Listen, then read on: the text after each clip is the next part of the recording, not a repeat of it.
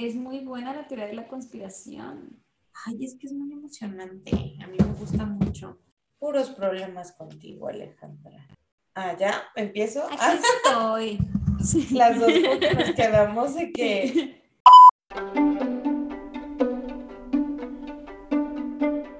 Divagar es hablar o escribir sin concierto ni propósito fijo ni determinado. Divagar es separarse del asunto de que se trata. Nada que ver es el espacio seguro del divague y por eso estamos aquí, por nuestra responsabilidad moral hacia ese lugar feliz en donde no hay estructura ni propósito más que el más purísimo placer de hablar de cosas. Cada semana divagaremos a partir de una frase famosa del cine. Tenemos solo una regla, no hablar de la película o frase que da título al episodio. Este podcast no es de apreciación cinematográfica, literaria ni nada parecido, no se asusten. Esto es nada que ver. Comenzamos.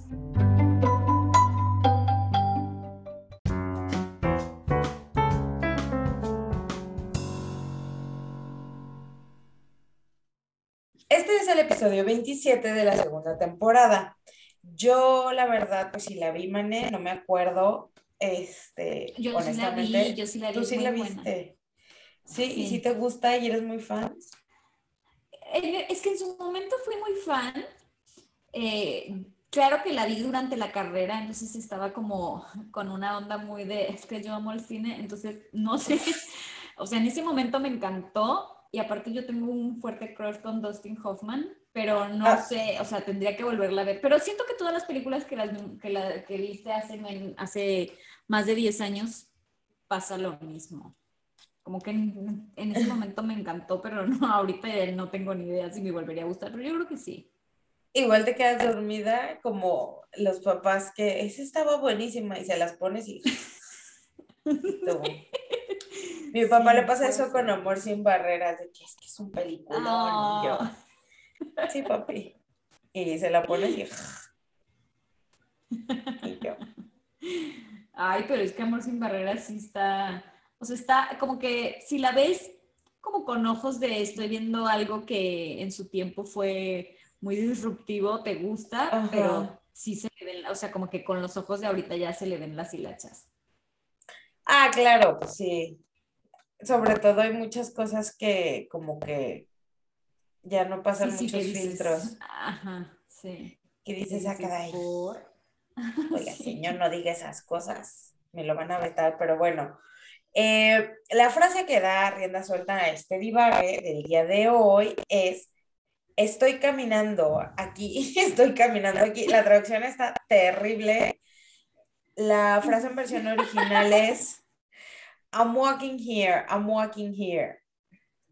O sea, es que la traducción es literal lo que es, pero como que, como que no es algo que diría una persona que están a punto de atropellar, entonces por eso suena rarísimo.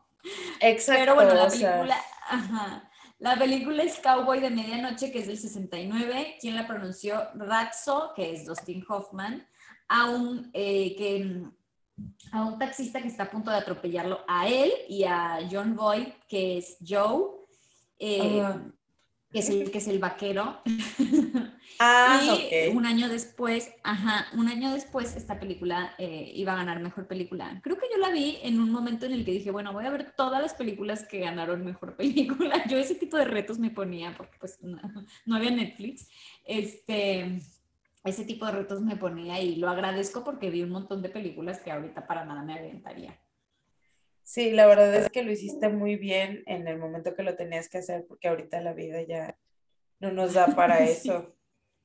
No, y la cantidad de cosas que hay para ver, o sea, como que en ese momento sí, pues no, no había nada, entonces podías hacer ese tipo de cosas. Sí, Pero bueno, eh, ya, ya, ya me no quedé, pues mucho. acá, acá como que te quedabas o con el caminando o con el aquí, pues yo me quedé con el caminando. Y eh, mi proceso arrancó como buscando los lugares a donde puedes ir caminando y a los lugares donde no puedes ir caminando. Entonces terminé en un lugar en el que efectivamente no se puede ir caminando porque me parecieron los mejores. Eh, que es un lugar que esconde un supuesto secreto de conspiración con Guerra Fría y extraterrestres y un montón de Eso me cosas. parece muy correcto. Esta es una locura. Antes que nada, a ver, toda esta información, si bien está toda desordenada en Internet, obviamente no hay ni una fuente confiable ni nada. O sea, me sorprendió, me sorprendió como lo, eh, lo mal levantado que está el tema, porque o sea, como que realmente nadie serio se ha puesto a hacerlo, no sé, o sea, como que hay, ah. hay bastante, pero todo por todos lados, todos los datos que se contradicen, o sea, es como a gente que hace las teorías de conspiración, ayúdense un poquito, traten de que organicen sus ideas. cosas. Exacto, o sea, de que los artículos escritos así súper mal, repitiendo información, no, o sea, como que ni muy nivel prepa, pero, pero es lo que hay, así está. Obviamente no hay ni una fuente, ni una fuente confiable, o sea, ni siquiera hay como una página de Wikipedia que te diga todo con pelos y señales, o sea, no, es un rejunte de cosas rarísimas. Eh, por alguna razón, muchos sitios donde se habla de eso son chilenos, no, sé por qué, porque digo... Los, chilenos muy obsesionados con ese tema están obsesionadísimos, o sea, no entiendo, porque digo, obviamente esto es del gobierno de Estados Unidos y todo pues teoría de la conspiración, o sea, jamás las teorías de las conspiraciones está metido el gobierno de que, de, no sé, de Francia o de España o de Latinoamérica menos, o sea, creo que lo más conspirativo que tiene que ver con Latinoamérica es toda la teoría de que Hitler se vino a morir acá a Argentina, o sea. Ah, sí. Pero Ajá, pero, pero fuera de eso, o sea, siempre es el gobierno de Estados Unidos. Pero bueno, los chilenos están de grandes fans. Eh, incluso hay un clip de la televisión, o sea, como que en un momento un experto del tema fue a la televisión chilena y a contar todo el mere que tenga y yo de que oigan chilenos, relájense un poquito. Tienen mucho de dónde sacar en su país para andar ahí. Sí. Exacto, pero bueno, o sea, en su país también desapareció gente, o sea, no sé. De que arregla tu casa para luego andar ahí inventando de las otras. Sí, pero aman, aman, y, los argentinos también, o sea, también había un par de sitios de acá, pero chilenos mucho más. Aquí les encanta, o sea, por ejemplo, les encanta la teoría de que, de que Estados Unidos nunca llegó a la luna y que todo lo hizo Kubrick. Eso está padre, eso me gusta. Aman esa teoría de que todo lo hicieron en un set. No, es que si la bandera, no sé qué. Pero yo he discutido horas con argentinos porque aquí, yo no sé por qué, les encanta creerlo. O sea, en México también, pero mucho menos. O sea, como que no, pues digo, no es así. Aquí no, no, no. O sea, de verdad, de, Juan, mi novio, lo cree. Y yo de que no lo puedo. conspiración. Man, es obvio. Y yo de que, por Dios, no te puedo creer. Pero, ajá, aparte, o sea, la gente aquí en México que a mí me ha tocado que no cree que llegaron a la luna, es como, ay, no llegaron y ya. No es como que estén como muy aferrados. Ajá, exacto. Aquí son unos apasionados de las teorías de conspiración, pero bueno. Ay, me parece muy correcto. Aquí está, a los chilenos les encanta. A ver, igual está todo muy jalado de los pelos, así que tenemos la libertad de creerlo a ciega fe o ah. también de creer que todo esto es fruto de la imaginación humana y de, y de yo no sé qué pánico conspirativo que nos entra y empezamos a imaginarnos cosas. Todas las opciones aquí son geniales.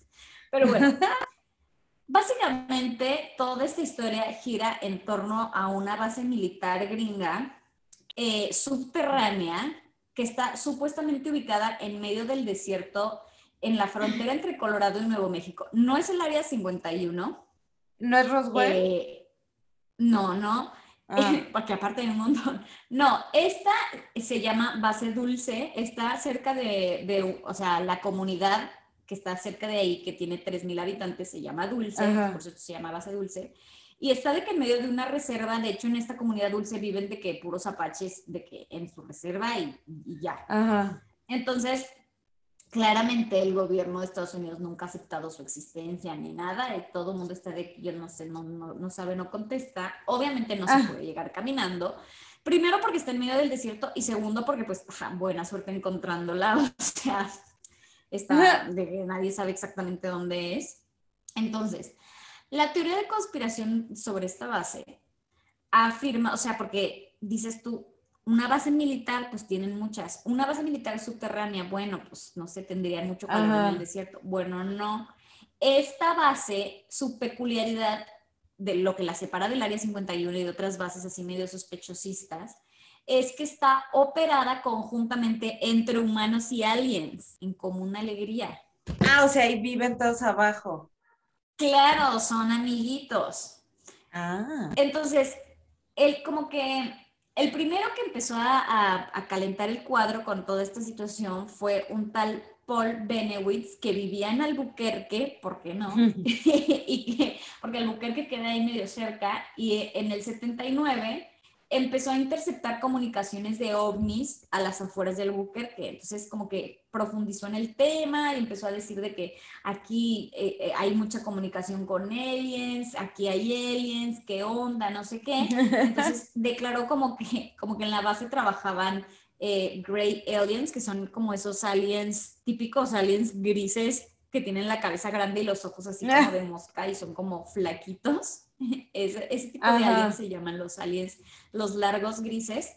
Y entonces, pues digo, este señor se lo hubiera tomado como un, loco, de no ser porque Phil Snyder, que es aquí como el personaje central, que era un geólogo militar del gobierno y, y, trabajaba haciendo bases militares, o sea, como que su trabajo como geólogo era como estudiar el suelo para que cuando hicieran bases militares eh, él les decía como aquí sí pueden perforar, aquí no, aquí para esta piedra usan este explosivo, aquí no, así.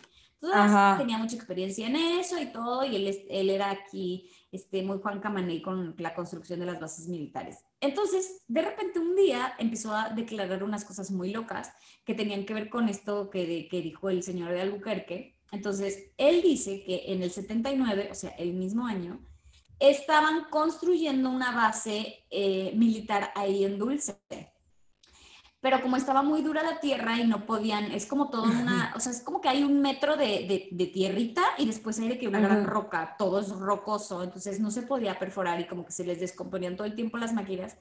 Entonces le dijeron, ay, hay como un orificio subterráneo donde puedes ir y como tomar muestras de la roca y, y, ya con eso sabemos cuál es la roca para hacer las perforaciones. Entonces estudiaron la roca, no sé qué, y hicieron como unas perforaciones chiquitas y empezó a salir como un humo negro y que olía muy feo. Entonces se adentraron más en el tal orificio subterráneo que era como una cueva.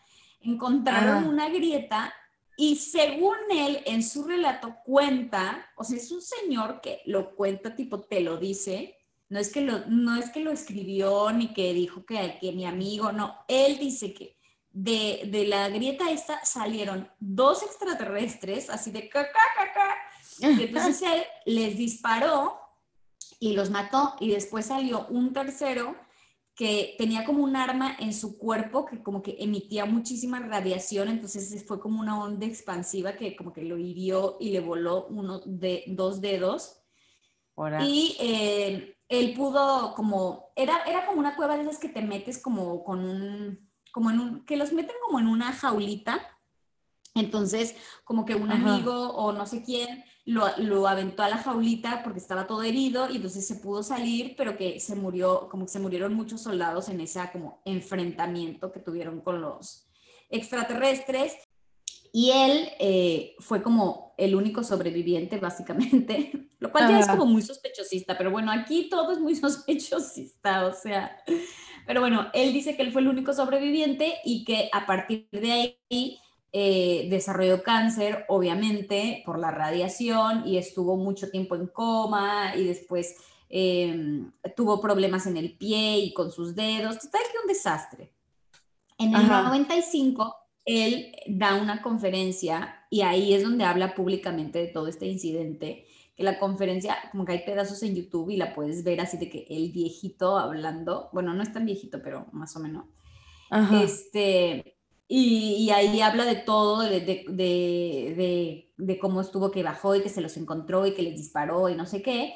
Y también como que revela un montón de secretos de Estado eh, en donde en teoría Estados Unidos tiene como un montón de bases subterráneas que supuestamente como que tienen trenes que las conectan unas con otras y así se comunican entre ellas con sus trenes de alta velocidad y tal, y que supuestamente en todas estas bases se están como trabajando para gestar un nuevo orden mundial, la típica.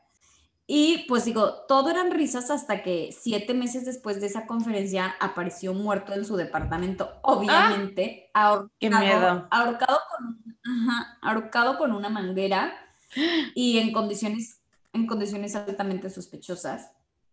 Eh, supuestamente él dijo que como que empezó a revelar toda esta información porque como que Estados Unidos no se está haciendo cargo del cagadero que hay ahí abajo de la tierra con, con, todos estos aliens y que él, él, tenía un amigo que era su compañero y que apareció muerto también tipo un par de años antes y también en circunstancias súper extrañas, o sea, como que en teoría se había suicidado con una pistola, pero como que la pistola tenía manchas de sangre en la parte de atrás, lo cual es como imposible si tú te disparas a ti mismo. Entonces, ajá. entonces él dijo como, mm, no, me parece que el gobierno mató a mi amigo porque él, eh, iban a escribir un libro del nuevo orden mundial. Total que dijo, mira, ya voy a empezar a revelar todo lo que sé, me vale. Y entonces, eh, en esa Obviamente la familia descarta por completo que se haya suicidado. Eh, supuestamente desapareció todo el material que él tenía en su casa respecto al tema porque tenía fotos y un montón de datos y toda su investigación y tal. Eh, todo eso desapareció, que, fue lo, lo, único que faltaba de su casa, de que tenía dinero y pues no, o sea, como que no es que entraron a robar, sino que se llevaron solo eso.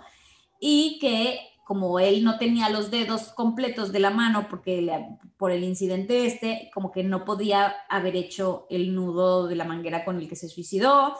Y, y que aparte, o sea, en su casa tenía como la cantidad de pastillas suficiente para suicidarse sin dolor, como que, porque si tienes todas esas pastillas que te podías tomar ah. tranquilamente y morirte dormido, te estrangularías o sea, que es una muerte mucho más, que es un suicidio mucho más aparatoso, doloroso y que aparte puede ser que no te salga bien y quedes ahí ah. a la mitad.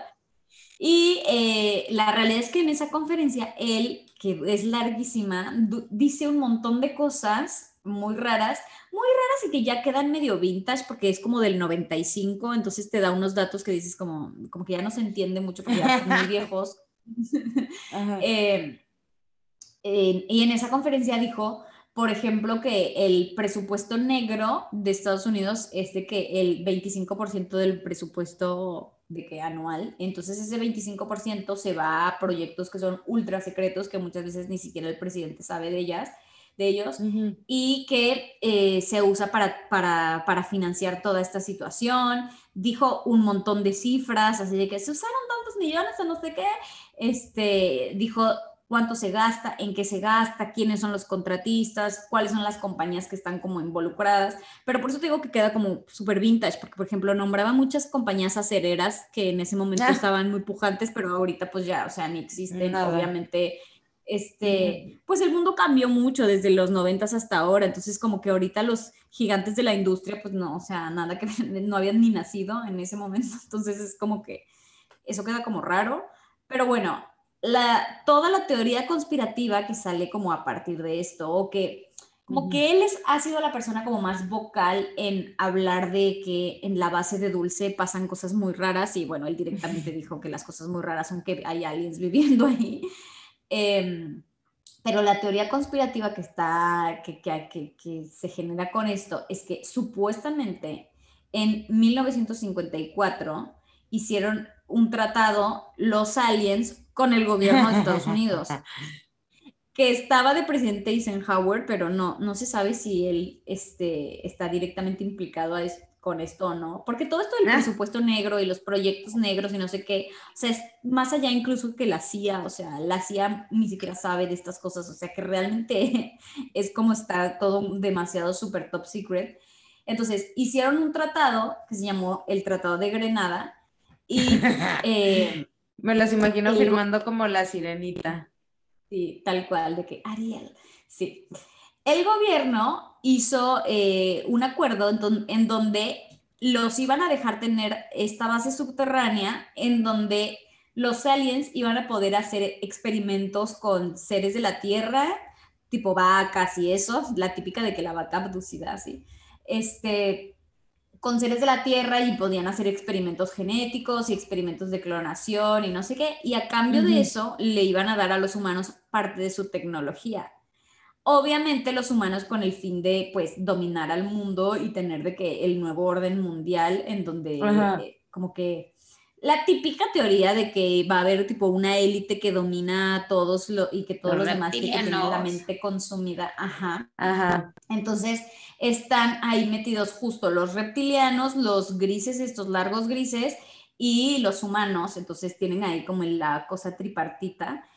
Y, em, o sea, dicen que, que cómo es posible que en los últimos 50 años hemos tenido más avances tecnológicos que, que básicamente en toda la historia de la humanidad sumada, que es porque los aliens nos están ayudando ahí a través de eso, pero que, eh, que, los aliens como que se les estaban saliendo del huacal porque empezaron como a, a secuestrar gente para hacer experimentos también con humanos.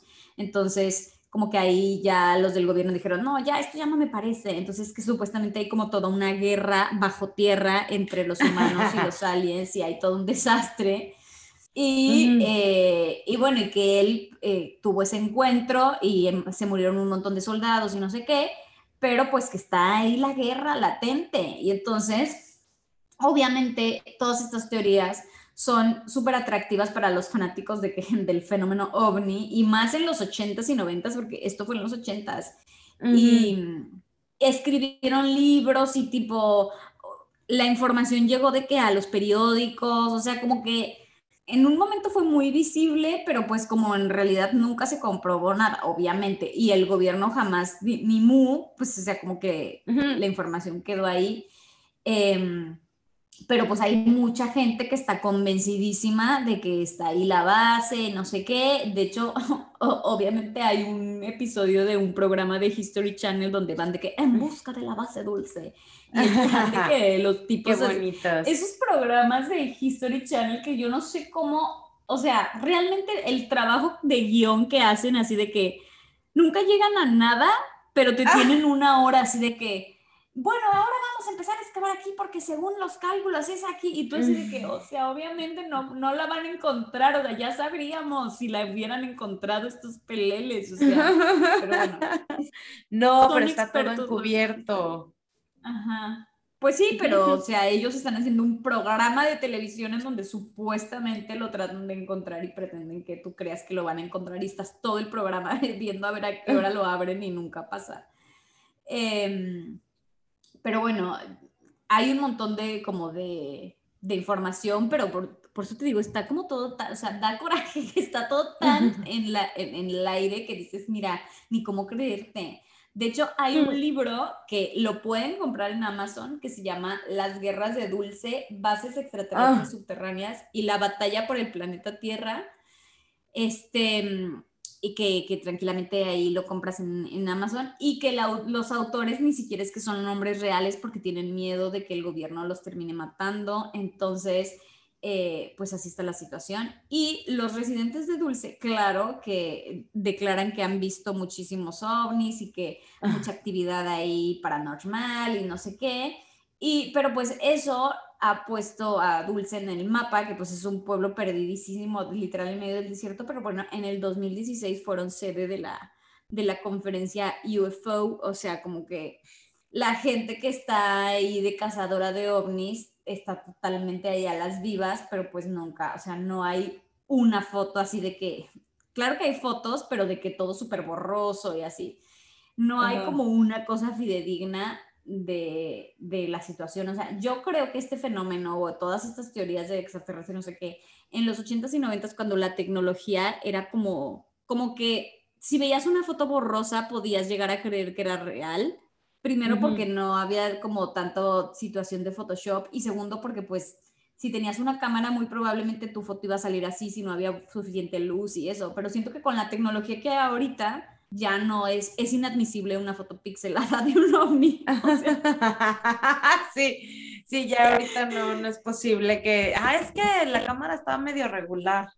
Ajá, o sea, que típico el video de qué es esa luz que se mueve y que la luz son digo, un grano de pixel gigante que está, o sea, como que eso en los 90 pasaba, pero ahorita pues ya no.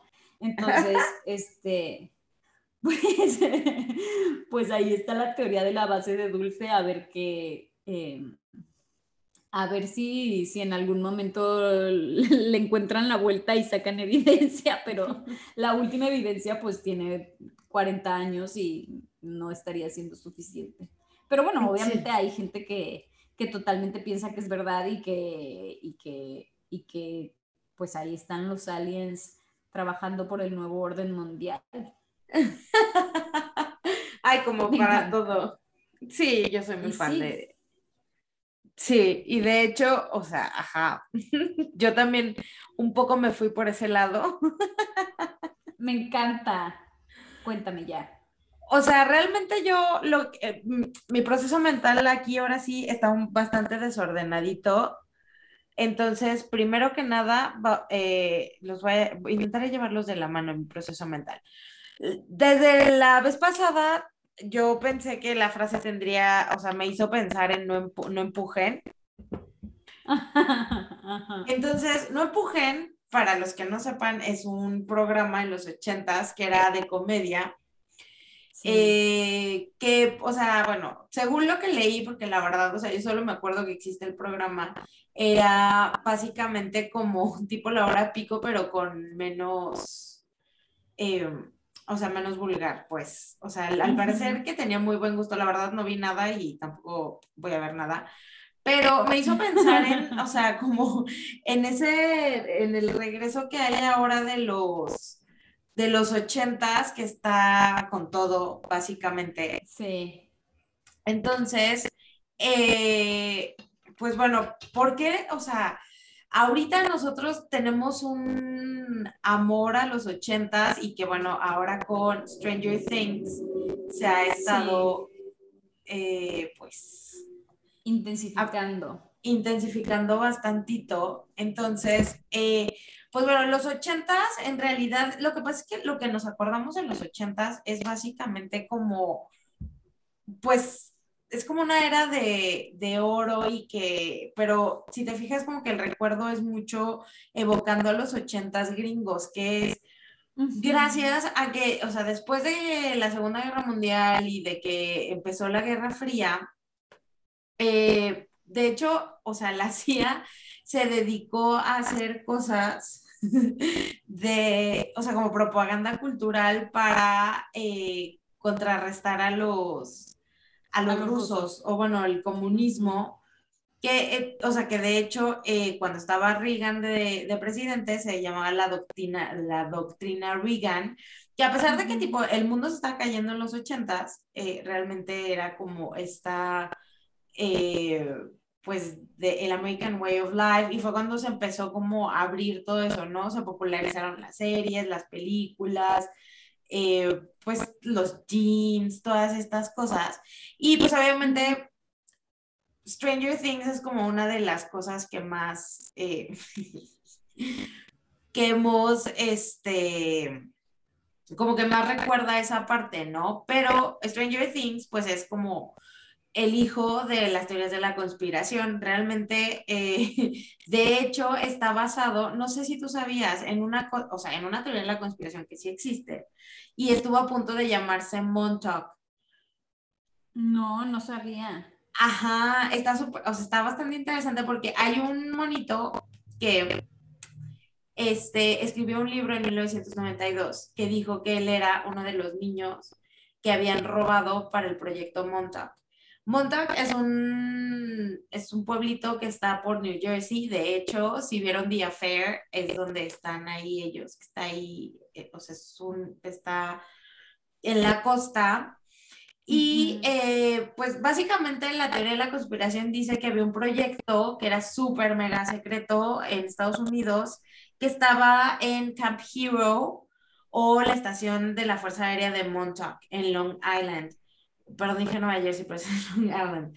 Y este, lo que ellos querían hacer era desarrollar técnicas de guerra psicológica y hacían investigaciones como del tiempo y el espacio, o sea, tipo tal cual, este, o sea, como lo de Stranger Things. Ajá, tal cual como el proyecto donde estaba Eleven y que se agarraron niños y que los empezaron a hacer, se supone, según eh, Preston Nichols, que fue el que escribió el libro, eh, él fue uno de los niños que agarraron así de que, según este señor, él fue un Eleven, me muero. Él era Eleven, haz de cuenta.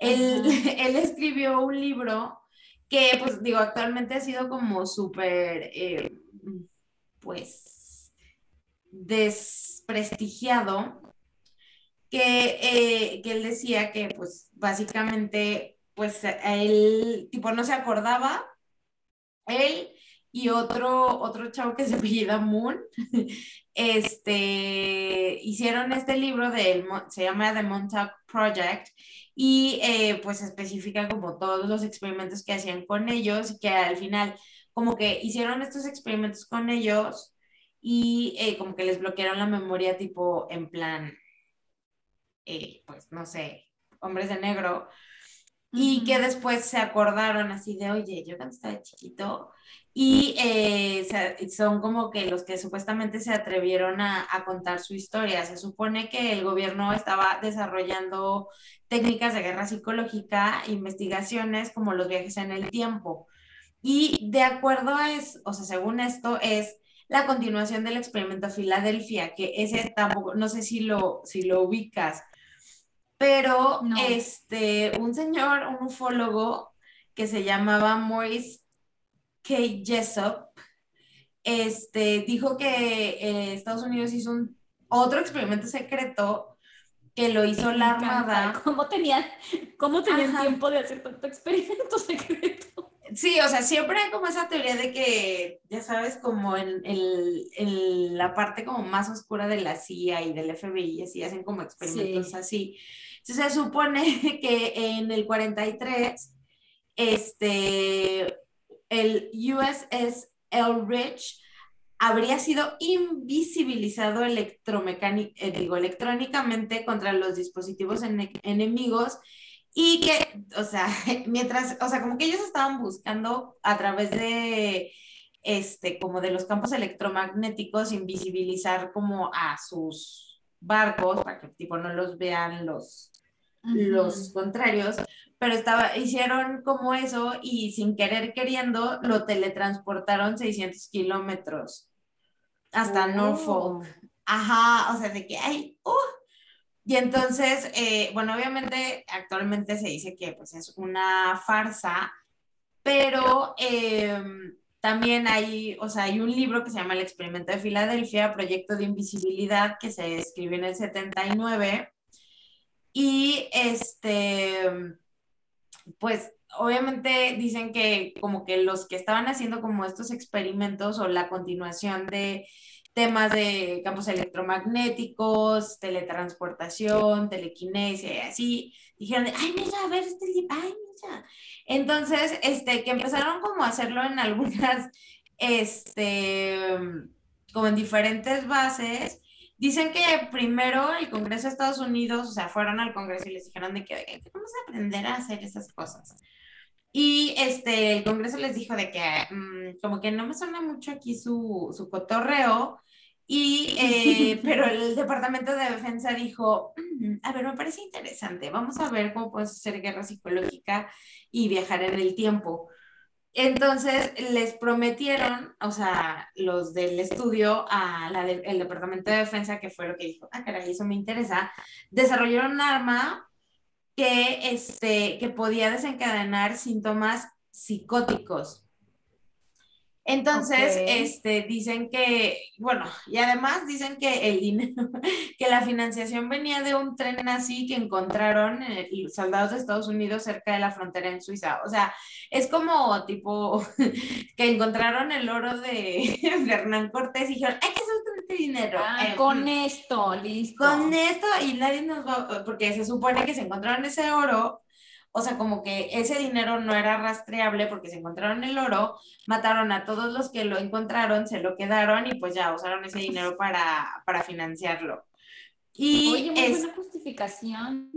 Es así, tranquilísimamente. Entonces empezó en Brookhaven National Library en Long Island y era el proyecto Phoenix, pero eh, necesitaban una antena de radar, al parecer. Entonces la Fuerza Aérea dijo, ay, mira, fíjate, yo tengo aquí en montar no está aquí, aquí a dos, aquí bien cerquita, tres vueltas, no sé qué, 20 minutos, me voy a poner el Google Maps, llegas bien rápido, y que tenían una instalación del radar Sage, entonces tienen, o sea, tenían como la antena que necesitaban. Y estaba súper grande y remoto y estaba en Montauk, que a nadie le interesaba, este, porque todavía no era, porque ahorita sí es como una atracción turística, es como onda de, eh, o sea, por lo que entendí es como tipo de Hamptons, pero como, o sea, que es de que veranean ahí, pero ahí todavía no. Y entonces, que también el acceso al agua, este, también les ayudaba a que los equipos se movieran dentro y fuera y que no, o sea, que no fueran detectados, o sea, al estar, al tener acceso en el agua, como que podían ser más sneaky de lo que requerían. Y tenían el radar Sage, que trabajaba, esto cero lo entiendo, pero que es una frecuencia de 400 a 425 megahertz, que les daba acceso a una gama que, que, estaba entre los 410 y 420, que según esto, eh, esa, como que esas frecuencias repercuten en el sistema nervioso humano. Entonces, así de, ay, mira, esto puede hacer de que los volvamos locos o que empiecen a, tipo, a volverse eleven, ¿no? Entonces, que, que súper conveniente que tengan ahí, entonces ya se mudaron a ese lugar. Y este, lo cerraron en 1981. El el libro de esto salió en 1992, o sea, se supone que, pues, no sé, pon tú que pasaron de que 15 años y se acordaron. Y, no, o sea, tipo, no solo, e, o sea, el que escribió el libro, sí, o sea, el Nichols y el otro, pero también hay otro señorcito que, este, que se apellida Lo Freno, que dice que él, eh, pues, o sea, que él no creía en, porque les dicen como los niños de Montauk, a los que, tipo a los Elevens. Entonces, él como que vivía por ahí y tal, y dice que, que él no lo creía, pero que lo hipnotizó un, un hipnotizador certificado como por 40 minutos y que de entonces ya tipo, este, recuerdos desbloqueado y entonces que ya se acordó de todo lo que les hicieron, que no tenía, y estaba muy molesto porque dice que no tenían derecho a experimentar con nosotros y que habían, que habían hecho experimentos como horribles con ellos. Él cree que lo, este, que lo secuestraron y lo usaron para todos estos experimentos en 1980 y posiblemente durante 1981, que tenía entre 12 o 13 años y que este, ya por, a través de la hipnosis se acordó que un niño de ahí lo, le dijo así, ay, mira, vamos a jugar aquí. Y le dijo, vamos a andar en bicicleta por ahí, pues que ahí lo apepenaron, ¿no? Este, y que eh, la primera vez que fue había dos personas, o sea, dos hombres vestidos de civiles y este, que los metieron como a la base, pero como, pues, como subterránea y que después metieron como otros niños eh, y eh, que todo estaba como lleno como de armas y que todo tenía como, sí, como armas de la Segunda Guerra Mundial y que lo pusieron en una, en una, eh, bueno, en una tabla o con una, pues en una cama o con lo que sea como Garni y que le pusieron electrodos que lo llenaron como de cables y que lo revisaron, que él sentía que lo habían revisado así como los animales y que había como otros 50 niños y que hasta cree que algunos los mataron. Este. Ajá, y que, o sea, bueno, obviamente lo hipnotizaron y que, este, que se acordó que había, este, o sea, como de otras personas que también fueron entrevistadas y este, que luego fueron al sitio y como que cosas que se acordó en la hipnosis, como que encontró ahí de, ay, mira, yo me acuerdo que esto era no sé qué, o sea, ahorita está abandonada y de hecho como que tienen planes de devolverlo a un museo, pero este, bueno, hay algunas personas que dicen que pues, ellos fueron parte de los, este, de los que les hicieron ahí experimentos tipo onda la Eleven, y este, de hecho, en el 2014 un, hicieron un documental que se llama The Montauk Chronicles. Y este justo pues entrevista a estos tres, o sea, a Nikos, y a, otros dos que dicen que ellos les lavaron el cerebro y que los obligaron a hacer parte de estos experimentos en Camp Hero del 71 al 83 y este, que usaban eh, ondas electromagnéticas para como implantarles pensamientos en la cabeza y este, que obviamente que a todos tipos les borraron, pero después recordaron todo lo que les habían hecho, pero que, o sea, básicamente, pues sí, lo que sale en Stranger Things, que hacían como experimentos con ellos, eh, se supone que pasó en Montauk y este, y además, pues fue, o sea, en el 92 como que tuvo mucha, eh, mucha popularidad por el libro que escribió Nichols, pero luego en el 2014 fue el Montauk Chronicles y pues obviamente después este, los, los de Stranger Things eh, dijeron así de, oye. Y está como para hacer una serie que sea la más exitosa de Netflix es lo máximo. Aparte, ah, bueno, hay, aparte luego hay ahora muchísimas teorías de, cómo está armada la serie que me parecen maravillosas. Eh, ah, bueno, o sea, side note, no sé, bueno, tú ya viste el volumen 2, ¿verdad? Sí. Y pues si usted o ustedes no han visto el volumen 2, eh, tipo, brínquense esta parte, eh, que ahora, bueno, qué nervios se volvió súper, ya ves que se volvió súper famosa la canción de Running, Up That Hill, pero eh, se supone que, eh, o sea, justo ese álbum de, este, habla, es como una historia de una niña que está en coma. Y que si escuchas otros, otras, ajá, como otras canciones del álbum, puede que esté como el futuro de Max ahí. Y yo, no, oh, no. Sí, es como toda, o sea, la, el, álbum es de mm, justo, o sea, es de Kate Bush y este, como que todo el álbum habla de, de, la niña que, o sea, cómo cae en coma cuando está en coma y luego cuando sale del coma. Entonces, que así como, bueno, se supone que el Easter egg es que desde el principio sabías que, pues, tipo... lo que iba a pasar. Lo que iba a pasar y que, pues, en, el, en la temporada 5 probablemente, pues, puedas encontrar eh, hints de lo que va a pasar con esta muchacha, con la Mats, eh, con otras Ajá, con otras dos, ponen ahí como dos tracks, uno que, que, se llama Wake the Witch y otro que no me acuerdo cómo se llama, que hablan justo como de la batalla que va a tener Eleven, como en la mente de Max que está en coma y luego cuando la otra despierta el coma. Lo tienen todo muy pensado.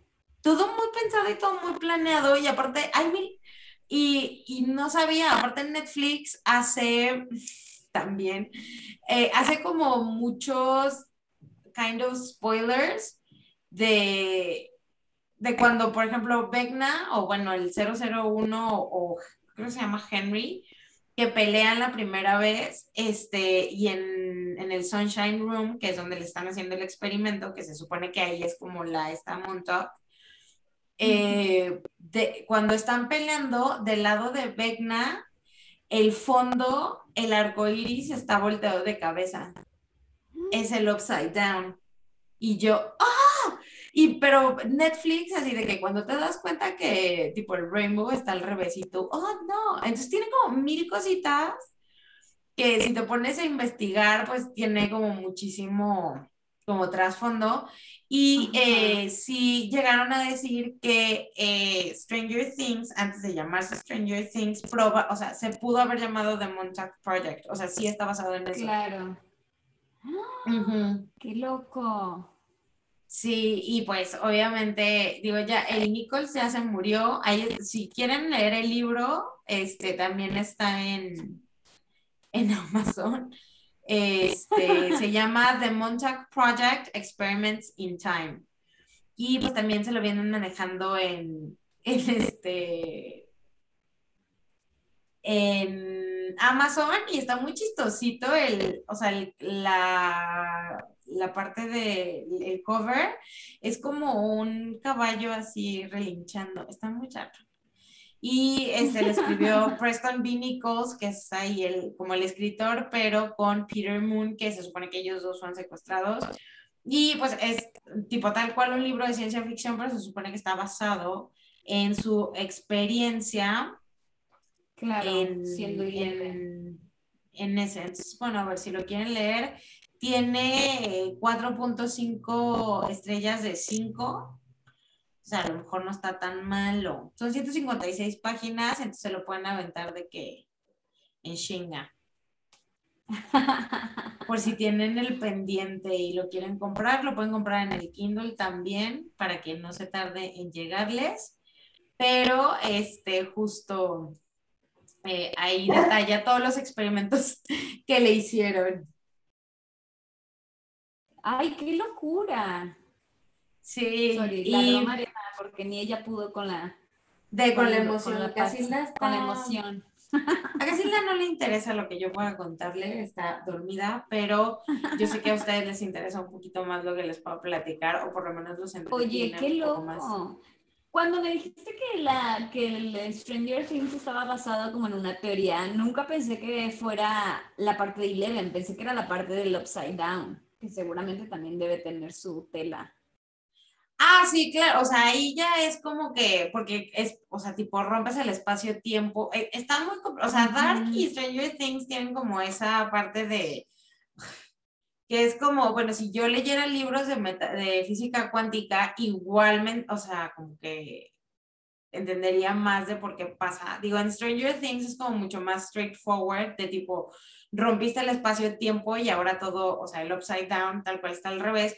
Y aparte tiene como muchas analogías de Dungeons and Dragons que me parece muy adecuado que le pongan Vecna porque y así de se llama así porque en Dungeons and Dragons, y así se le quedó, o sea, y nadie les, o sea, nadie dice así como, oigan, ¿por qué les ponen nombres de Dungeons and Dragons? De que no, pero este, sí, o sea, como que está un poco más straightforward, pero en realidad tiene como muchas cosas Em, como detrás y como justo de estos experimentos, pues ya de ahí ya le empezaron como que a meter, pues obviamente más crema a los tacos porque pues tipo está más emocionante así, pero sí era, o sea, como muy relacionado con temas de electromagnética y, o sea, control mental. Qué ya, de verdad.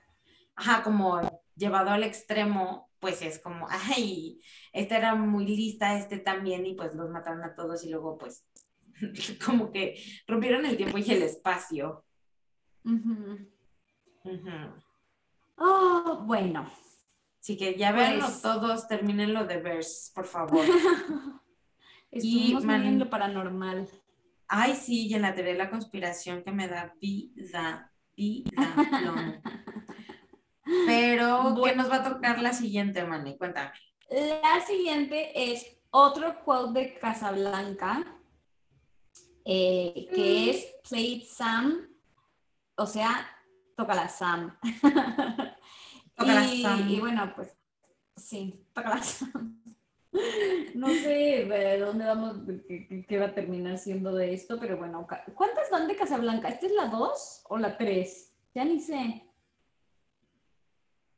La, sí, la tercera, porque es el inicio de una gran amistad y la... Ajá, y la de, y la de Kid, la de...